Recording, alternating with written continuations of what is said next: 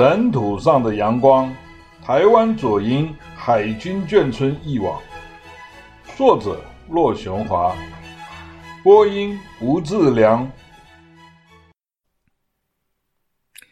第九至三节，新朋友。开学之初的混乱结束之后，开始了初中二年级的生活。我陆续的交了三个好朋友。新认识的一个同学叫袁永章，他出生于左营，外号猿猴，山东荣成人，家住在西自助新村。他爸爸是海军总医院的医生。以前我没跟他同班过，现在的座位也离得很远。我们之所以会玩在一起，完全是因为他生性和平，不爱和后排的那些天不怕地不怕的武士们瞎闹。而总喜欢和前排小个子的同学一起玩的关系，我觉得他很聪明，很会讲一些眷村专有的笑话。我们越来越熟，凡是不上课，在校园里游荡嬉闹的时候，我们都是一伙的。从海清中学到港口还有一段不算太短的路，骑脚踏车要二十多分钟。有时候我们在教室里安静的上课的时候，可以清清楚楚的听到港口军舰上发出来的低沉而有力的汽笛声，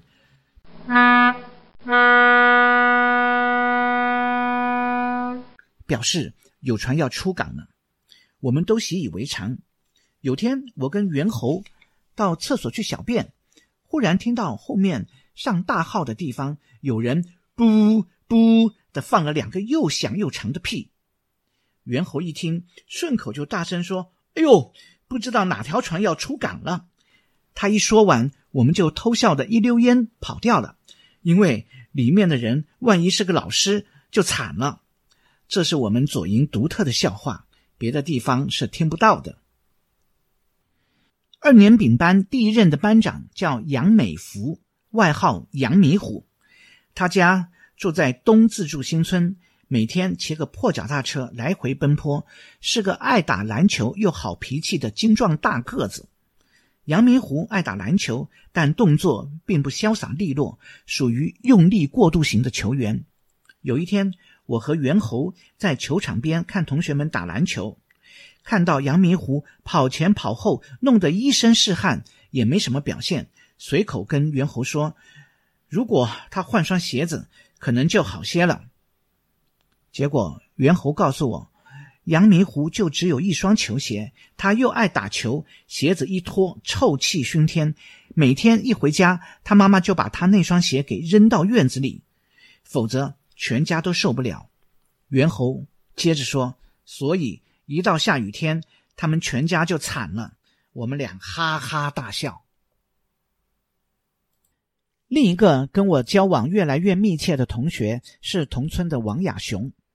我和王亚雄其实早就认识了，我们从小学一直到初中二年级，每天放学都排同一个路队回家。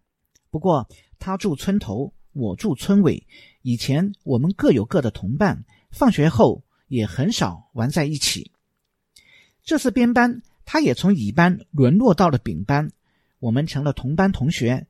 因为一个偶然的原因，才使我们的友谊更进了一步。开学不久，我们前排几个小个子忽然流行起用老师写剩下来的粉笔头雕刻一些小玩意儿的游戏。后来还有人用大块的肥皂来雕刻。小雕刻家中间，我是个佼佼者，刻得又多又好。别人刻的是杯子。椅子等简单的造型，而我刻的却是手掌、小鸟、小人等高级的造型。在大块的肥皂上面，我甚至可以雕刻头像等更复杂的东西。另外，我还会用橡皮刻图章。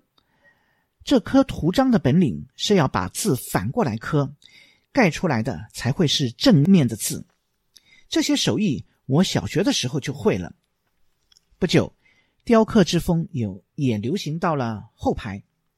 放学时，王亚雄特别跑过来问我这些东西是怎么弄的。我们一边聊一边回家。没想到王亚雄突然说他想到我家去看我怎么刻的。我就带他回家了。到了我家，他发现我妈要上班，不到下班的时间不会回来。从此，他就趁我家没大人的时候，经常来我家玩。我排行老大，个性比较拘谨，很少主动往别人家跑。但王亚雄不同，他排行老二，比我开放的多，经常在别人家打转。王亚雄还有一个一年乙班的同村哥们，叫做杨崇相，是个山东人，个子高大壮硕，外号杨胖。今年杨胖也从乙班沦落到了二年丁班，从此放学时，我和亚雄、杨胖自然而然的就形成了一个三人小组，每天放学都一起走路回家，直到初中毕业。不过，我爸爸认识王亚雄，却是从给他吃了闭门羹开始的。那天，亚雄骑了辆脚踏车，想约我去看电影。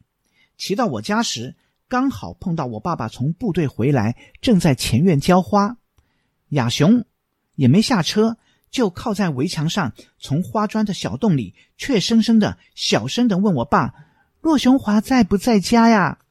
我爸瞄了他一眼，心里很不爽，理都没理他。后来。还是我发现了动静，才出来跟亚雄说话的。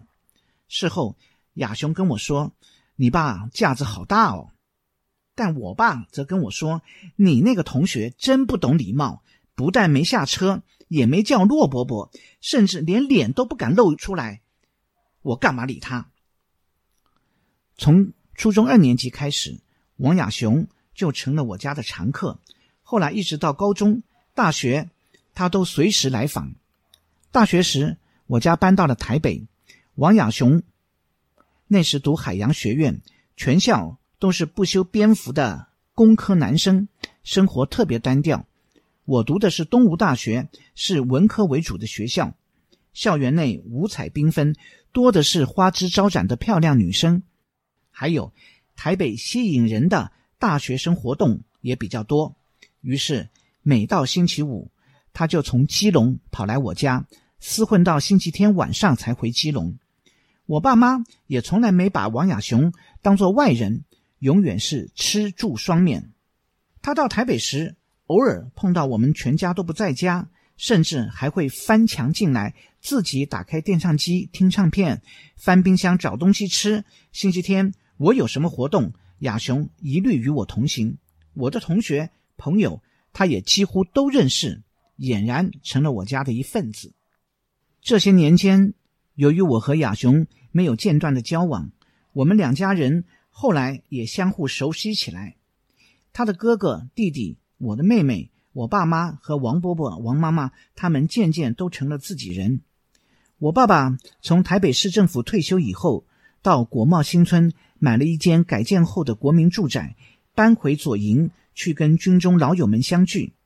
那几年家里有什么事情，请在中钢公司担任高级工程师的亚雄去办，他都尽心尽力的照做，就像替父母办事情一样。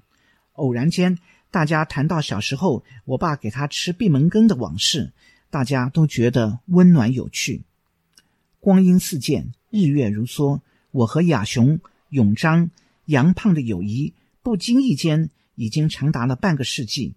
每个人的生命历程都留下了彼此珍贵的身影。